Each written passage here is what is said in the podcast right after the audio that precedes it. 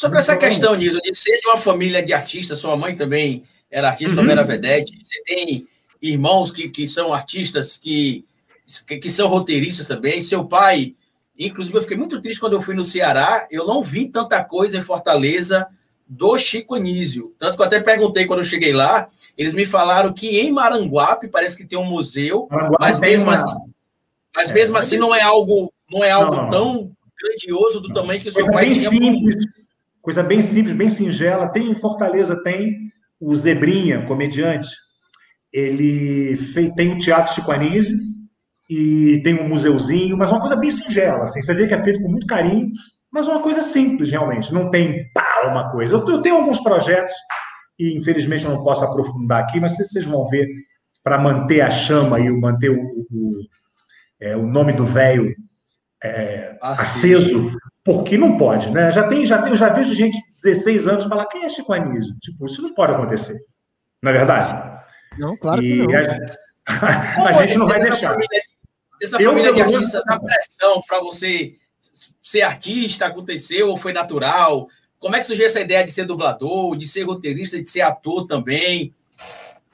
Cara, é aquela coisa, né? A gente a influência é muito grande, né? Quantos filhos de, de médico você vê, né? Normalmente os filhos eles tendem a, né, a, a, a, muitas vezes seguir, ou então diversifica totalmente, né? Mas é uma coisa muito comum. Então, pô, uma coisa que foi tão assim natural, cara. Eu não posso nem dizer quando eu decidi, né? Mas é, é mas, assim, é, é, um lado também bastante difícil, que meu pai não queria, né? Meu pai, o cara fez muita pressão para eu, eu não para eu não seguir a carreira, o que foi uma coisa assim, bastante difícil. Mas eu hum, fui, é, é, é fui firme e segui em frente. Agora, você está perguntando em relação, à dublagem, é, eu tive uma coisa assim que foi muito boa, assim, uma coisa que eu agradeço muito a, a, a genética nesse sentido, que eu fui muito feliz, assim, porque eu é, realmente herdei essa coisa vocal do meu pai. E que eu posso dizer, cara, eu falo para vocês sem banca, tá? Não estou falando querendo tirar uma. Mas, cara, eu sou pau a pau com ele, assim, de fazer voz, sabe?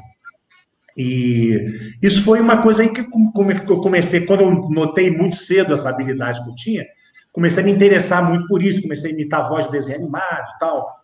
E aí, pô, dublagem é um, um campo perfeito para voz, né, cara? A dublagem, ela substitui o rádio, né? Na, na, no sentido da dramaturgia. Né? O rádio virou uma coisa só de comunicação, de serviço, e tanto que a galera do rádio teatro, que fazia rádio novela e tal, migrou, muitos né, migraram para dublagem. E aí, cara, eu comecei a me interessar, e aí, logicamente, já dentro praticamente do meio, né? Conheci algumas pessoas, então, fui entrando, fui entrando. Mas foi bem difícil, cara. A dublagem foi bem difícil para mim para aprender, né? Assim, tecnicamente. Embora, como eu te falei, eu tenha assim, o dom da voz, fazer muitas, muitas vozes. Mas a dublagem é muito técnico, né? E aquela técnica foi muito difícil para mim, para eu aprender. E dublagem paga por hora, então tudo com muita pressa, né? Você não tem tempo de nada, né, cara? Dublagem, você entra e faz. Você não vê o filme antes, você não vê o texto antes. É uma coisa de louco. Então eu demorei um pouco para pegar esse pique. Claro. Demorei quase uns dois anos, cara. Mas a persistência é aquela velha história, né, cara? Quando você quer realmente uma coisa. Poderia ter desistido. Era, era normalmente uma pessoa teria desistido no primeiro ano, sabe? Um ano já fazendo aquela porra, fazendo só pontinha, sabe? Não, fui em frente, fiquei mais um e bum, consegui.